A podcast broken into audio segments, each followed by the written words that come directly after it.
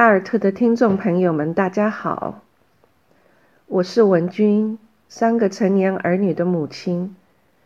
八十年代末，杭师大中文系毕业以后，我追随先生来到美国学习和生活。生了老大以后，一直在家做全职妈妈，直到今年最小的女儿也上了大学，完成了我二十多年全职妈妈的使命。正式进入空巢期，现在每天阅读、写作、养花、遛狗，我还是非常享受这样一个新的生活状态的。回望着二十多年养儿育女的经历，在孩子的不同成长阶段，处处都充满着不同的挑战。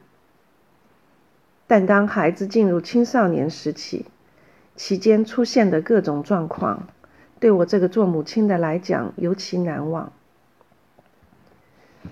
非常感谢艾尔特给了我这次机会来和大家讲这样一个主题，就是如何与我们的青少年儿女建立亲密关系。这也是我二十五年母亲生涯一直在努力学习和探究的。如今能够把自己的经验、教训和感悟与大家分享。希望对大家能够有一些启发和帮助。为了准备这次分享，我特意向先生和三个儿女询问了他们是怎么看我们家庭中的亲子关系的。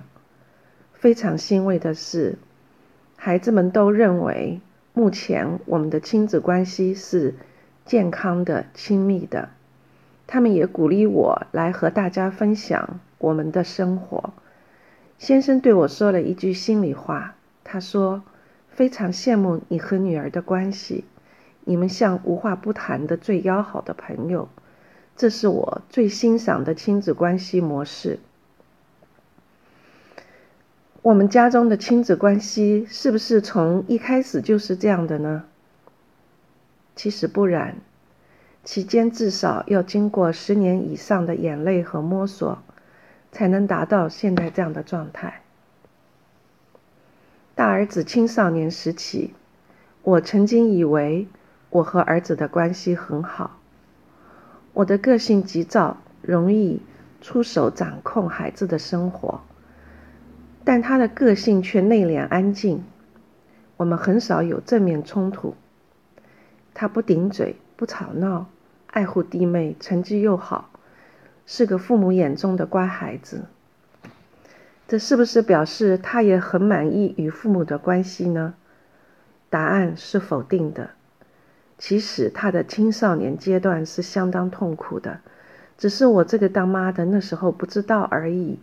自己感觉良好，觉得自己是一个一心为孩子付出的母亲，一直要到他上了大学，脱离我的束缚。到了另外一个世界，他的自我意识才开始觉醒。当他开始寻找自我、寻找他的 self identity 的时候，他的痛苦犹如海啸般排山倒海而来。他觉得他没有为自己活过，一直活在妈妈的阴影底下。他生活中的一切都是母亲为他预先安排好的。他不清楚自己是谁。前面的道路要怎么走？在这段寻找和摸索的过程中，我看见他为自己不能发展出来的内在自我而悲伤、难过，甚至愤怒。儿子的痛苦对于我的教养模式是一个巨大的挑战。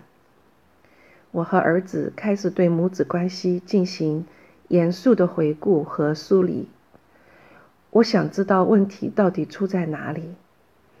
不光儿子伤痛的心需要疗愈，而且我还有另外两个正要进入青少年时期的儿女。我不希望历史重演。打开心里的伤口去处理，不是一件容易的事情。可是我和儿子都选择去勇敢的直面伤痛，因为我们的爱足以。抵抗那种难以承受的痛苦。我们的心中始终对美好的亲子关系有着信心和盼望。记得有一次儿子对我说妈妈我认为我们的关系中存在着你对我的 emotional abuse 这是他深思很久以后才鼓足勇气来向我说出来的话。我一听这个词，犹如五雷轰顶般，吓得目瞪口呆。emotional abuse。翻译成中文就是情绪虐待。我在对待儿子上有可能存在着情绪虐待吗？一想到这里，我就心痛如绞。这种冲击实在太大了，以至于我有好几天陷入沉思之中，痛苦的说不出话来。儿子给了我七八个网络链接，让我自己去查询什么是。Emotional abuse，先生一直安慰我说，这个词的英文词义也许没有像中文词义那么强烈。儿子向我所诉诉说的内心感受，真的是我从来都不曾想到过的。我一直活在盲目之中而不自知。我是有信仰的人。在这种时候，我别无他路，只能来到上帝面前祷告，祈求上帝让我看见自己的真实面目。如果我真的在教养当中伤害了孩子，那么我愿意接受儿子对我的指控，并愿意真心诚意的祈求上帝的饶恕和儿子的宽恕。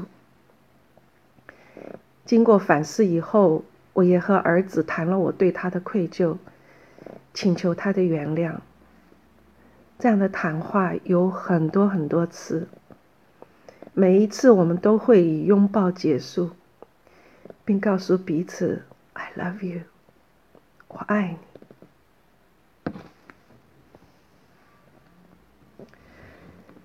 感谢上帝，这是我们亲子关系中的转折，也是我生命中的一个转折。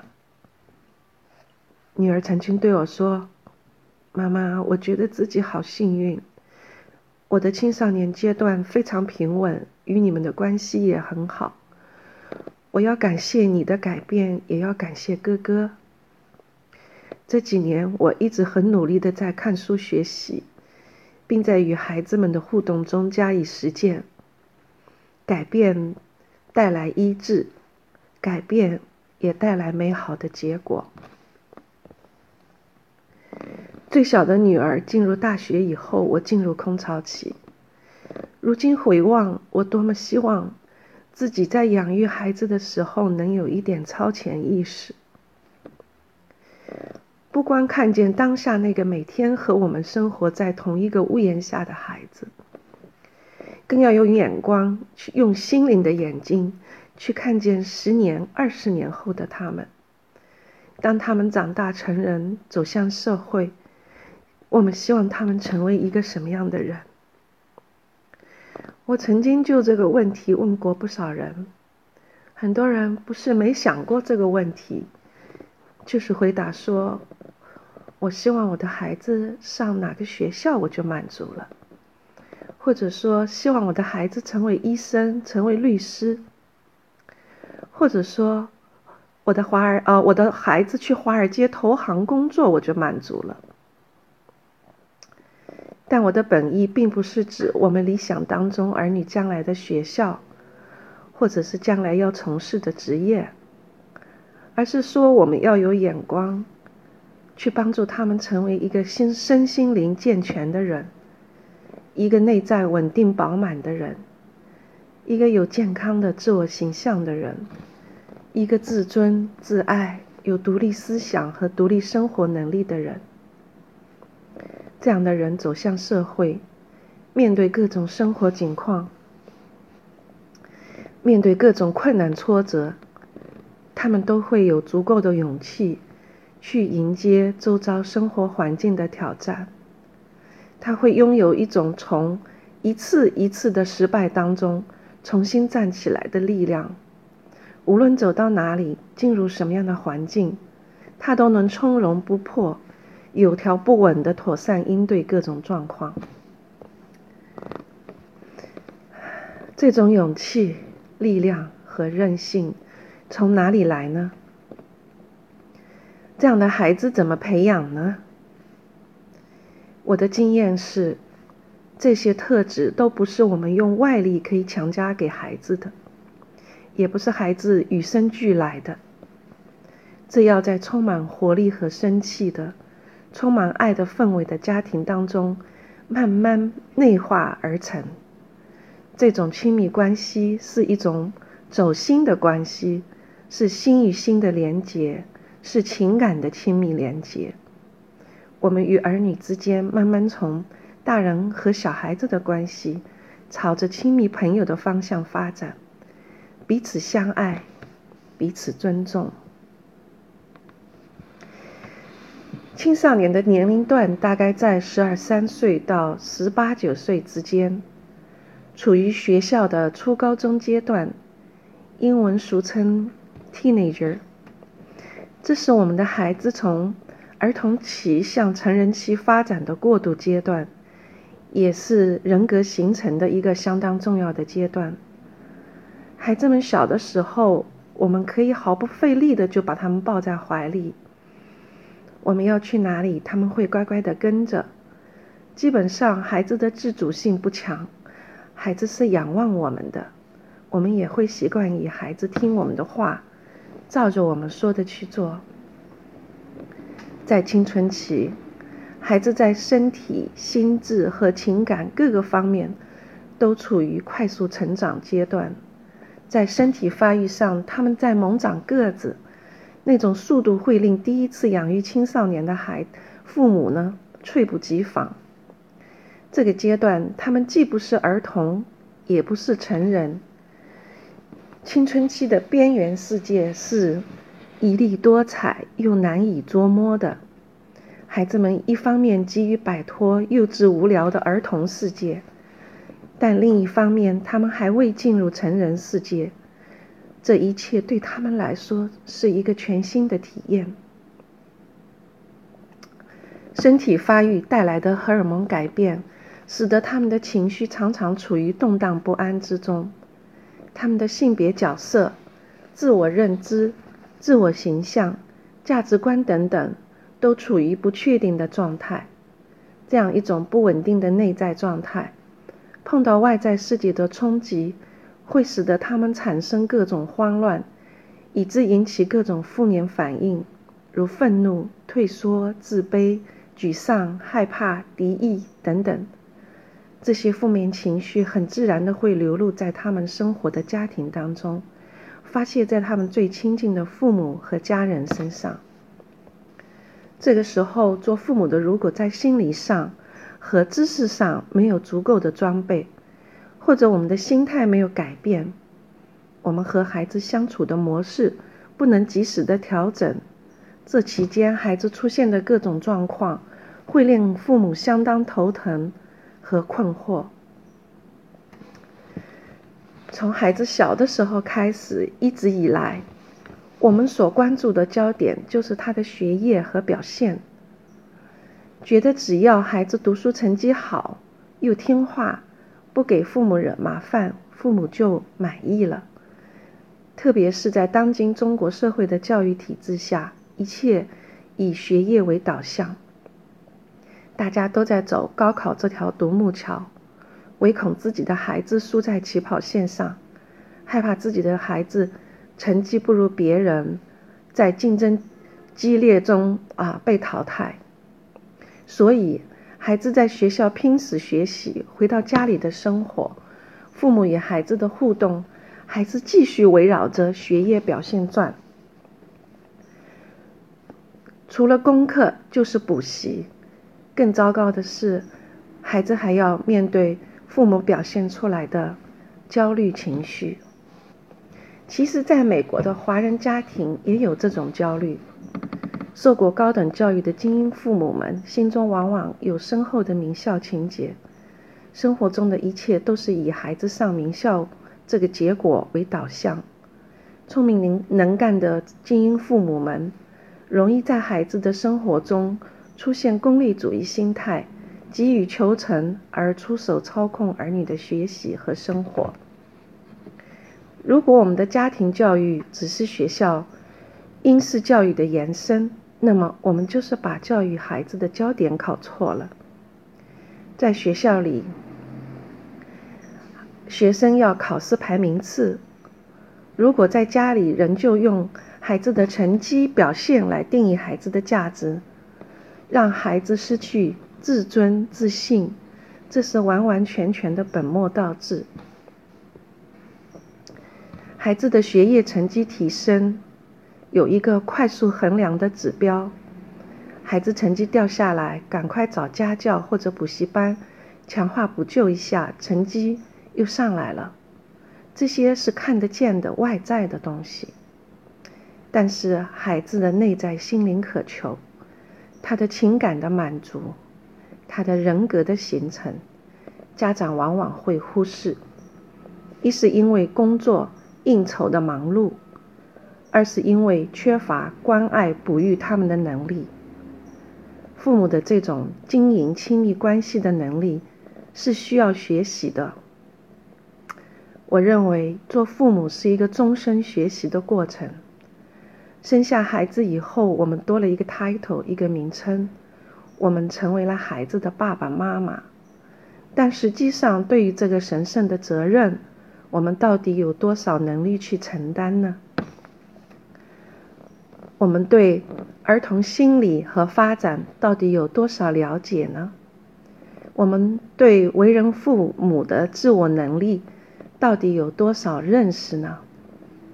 在这些方面，我们除了谦卑承认自己的不足，并努力去学习之外，并无捷径可走。教养青少年的重点，并不是要求他们要完全遵循我们的意思去做，不是对孩子的控制，而是我们的自我成长和不断完善，用我们的言传身教，对他们产生一种潜移默化的影响力。在亲密关系当中，透过每天的日常生活。帮助孩子们在复杂的生活中不断澄清疑惑，让他们能够融会贯通，一点一点帮助他们逐渐认识自我、认识他人、认识社会，并最终建立起稳定健全的人生观和价值观。想要与儿女们有亲密的关系和深刻的连结。我梳理了几个重要的原则。首先，我们要给予他们无条件的爱和接纳。青少年孩子最讨厌父母的一件事，就是父母喜欢拿他们和别人家的孩子比较，这是很伤孩子自尊心的事情。说实话，老大青少年时期，我也会很羡慕别的孩子。在竞赛当中得到好名次，总是想方设法要他去争取更好的成绩，而他却非常不愿意配合，对这些啊数学、科学竞赛一点兴趣也没有。那时我很懊恼，觉得凭着他的天分应该赢得很轻松，为什么他就是不肯去做呢？如今我知道我错在哪里。是我对他的高期望，让他退缩。感谢上帝，这个错误没有在老二、老三身上再犯。老二在初高中一直参加数学竞赛，这是他最喜欢的事情，因为他非常非常的爱数学。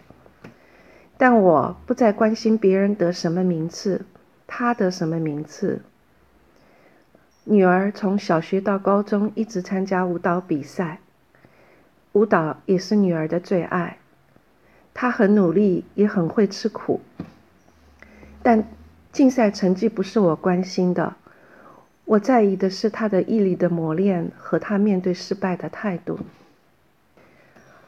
亲爱的朋友，嗯，我们有没有对儿女说过那样的话，或者心里这么想过？如果你是个乖孩子，我们就会更爱你；如果你成绩更好，我们就会更爱你；如果你的表现给我们家争面子，我就会更爱你。如果你更用功一点，你就更更完美了。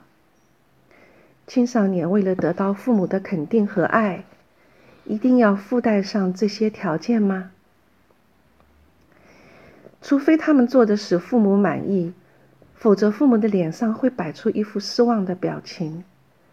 孩子如果在某件事上失败了，他们感觉父母的爱也随之减少了。亲子关系中没有什么是比不许犯错更具有杀伤力了。父母不允许孩子犯错，容易养出一个有完美主义倾向的人，觉得他们永远都不够好，永远都达不到父母的期望和要求。父母的苛责与有条件的爱，会让孩子变得没有自信，成为一个彻底的悲观主义者。完美主义思想对孩子的心灵是一种极大的伤害，让他无法接纳自我，因为对他来说，一切除非都做得十全十美，否则自己就是一个失败者。但是在这个世界上，并没有一个完美的人，也不可能样样事情都十全十美。对于完美主义思想给孩子带来的危害，有很多父母还没有足够的认识和了解。有一本《纽约时报》畅销书，专门讲到这个问题，叫做《The Gifts of Imperfection》，作者是 Brené Brown。中译本翻成《不完美的礼物》，有兴趣的朋友可以去看一下，这是一本非常好的书。我们应该扪心自问：我们有没有从心底里完完全全接纳我们孩子的本相？我们爱他，不是因为他有多乖、有多可爱、多优秀、多么合我们的心意，我们爱他。单单因为他就是那个独一无二的他，他再好，我们的爱也不多一分；他再不好，我们的爱也不减一分。这样无条件的爱又行出来，对人说，对人来说是很不容易的。但我们还是应该尽量朝这个方向努力。孩子的自信和安全感，都是从父母无条件的爱里面产生的。第二个原则是我们要尊重我们的青少年子女，尊重他们的这个自由意志。他们是我们的儿女，但不是我们的附属品和所有物。他们是独立于我们父母的个体。我们生养他们，但不拥有他们。我们不能跟孩子说。我是我，我是你爹妈，我生你养你，你住在我的屋檐下，你就要听我的。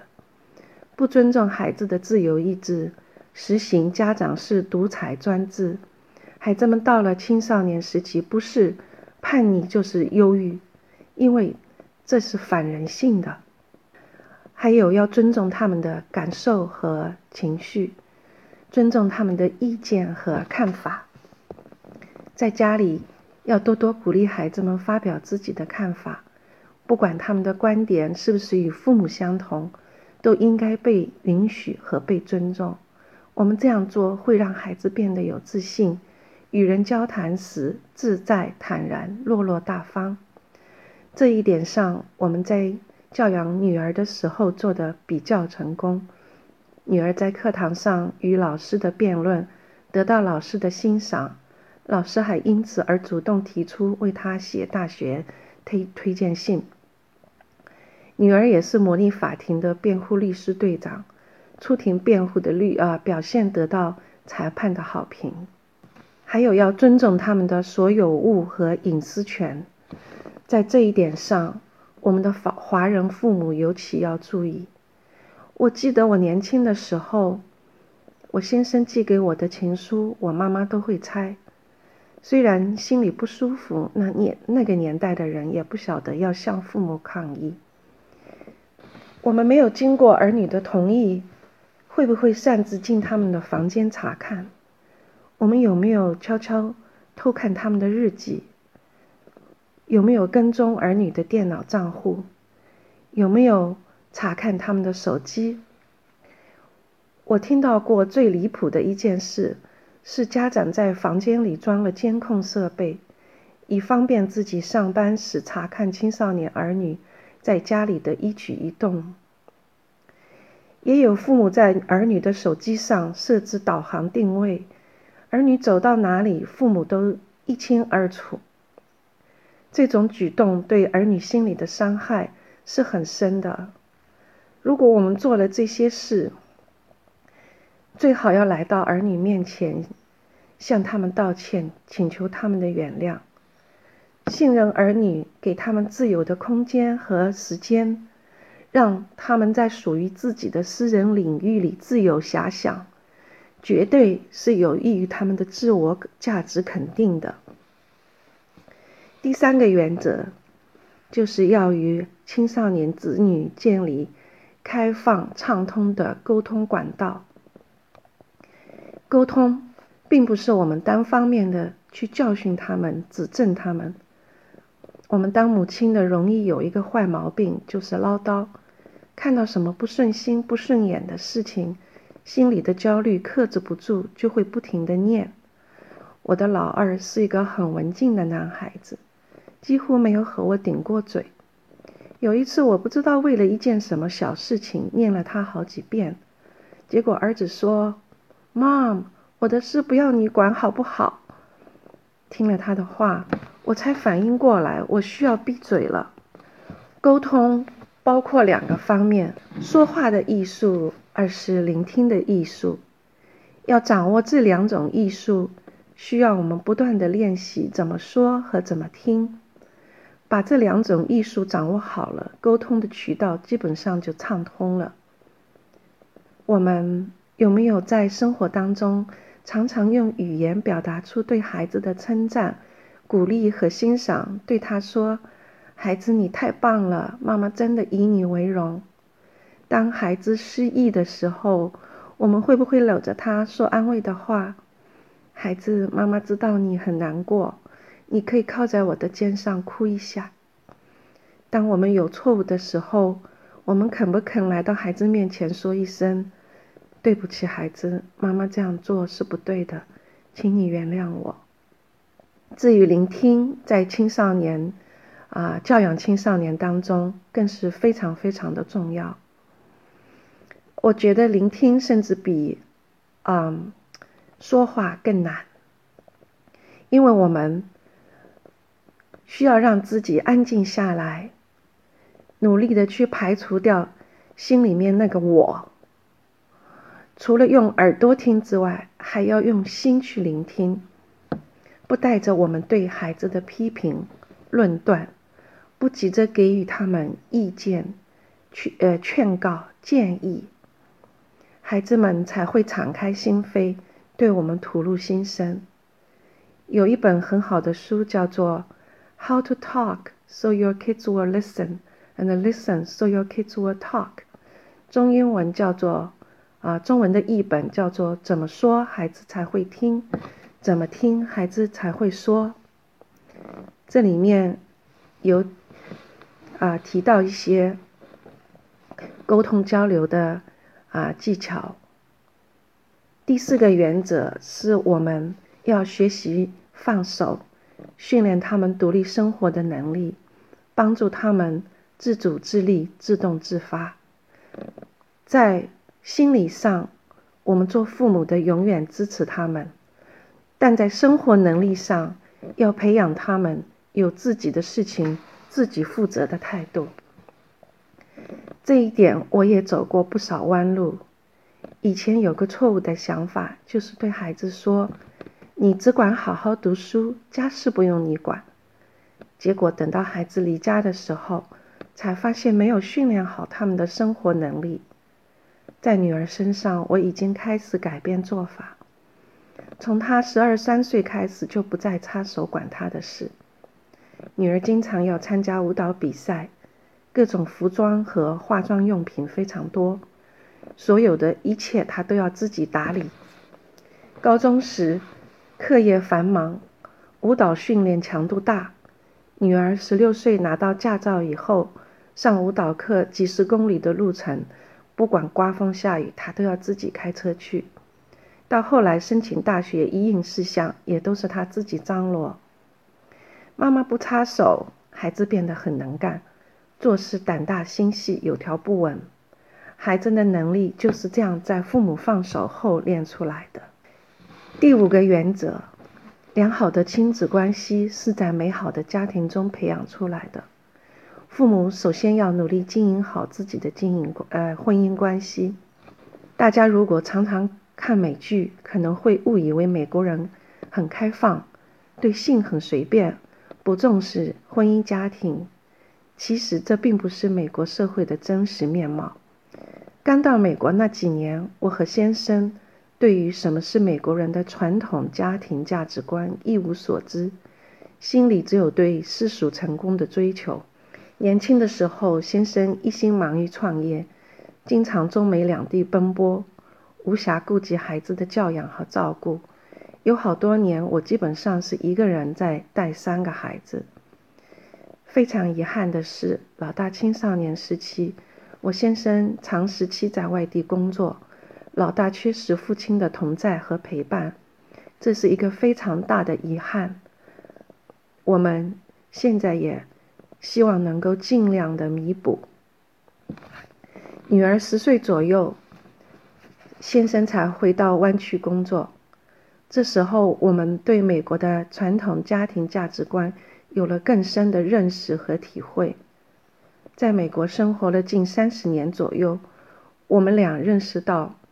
美国，美国人虽然很重视个人的独立、自由和价值，同时也相当重视自己的婚姻、儿女和家庭。美好的家庭正是培养快乐、健康的儿女的摇篮。我和先生在婚姻中有很多的磨合，但我们始终有一个啊信念，那就是。传统的家庭合一的信念在支支撑着我们。我们认为，我们的婚姻是在上帝面前所立立下的盟约。不管我们在婚姻中碰到什么样的困难，我们都有责任去维护我们婚姻的合一。我们希望我们的家庭成为我们儿女的避风港。我一直告诉儿女，当你们在外面碰到困难、挫折、撑不下去的时候，家永远是你们可以回来休息的地方，在家里我们无条件的接纳你们。我们也希望我们夫妻真诚处理冲突，理性解决矛盾，不断彼此饶恕、彼此接纳，努力经营婚姻爱情的态度，可以为儿女设立一个榜样。父母亲在儿女的成长中扮演着不同的角色。父母同心合意教养儿女，陪伴他们成长，这是无比重要的。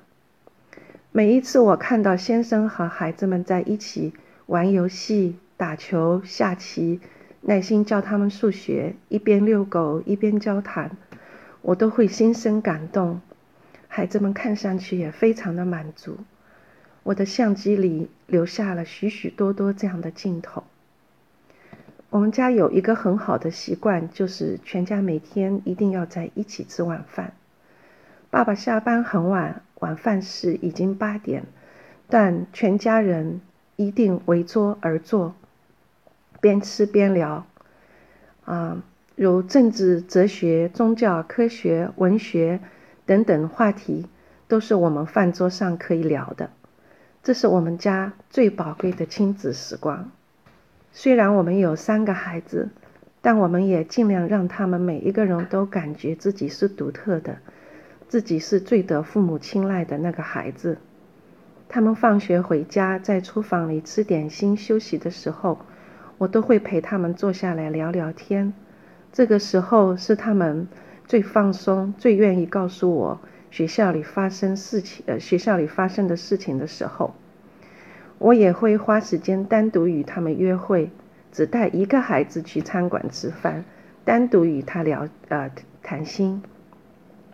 在那样的时光，我们可以建立起特别的关系连结，让孩子们感受到自己在父母眼里的重要性。由于时间关系，我今天就讲到这里。亲爱的朋友，养儿育女是我们人生中一件艰巨的工作。教养青少年时期的儿女，是其中最精彩纷呈的部分。其意义和价值会在儿女长大成人以后，慢慢的在他们的人生中体现出来。不管现在碰到什么样的困扰和难处，我们都要用一颗勇敢和温柔的心去面对。我最喜喜欢圣经里面对爱的定义：爱是很久忍耐，又有恩慈。孩子的青少年时期只是一个过程。我们的孩子终究会长大，这期间需要我们做父母的有很久的耐心和仁慈。当一切都成为过去以后，我们会发现我们的我们和孩子的关系是那么的珍贵，那么的美丽。亲子关系将是我们人生中最心得满足的关系。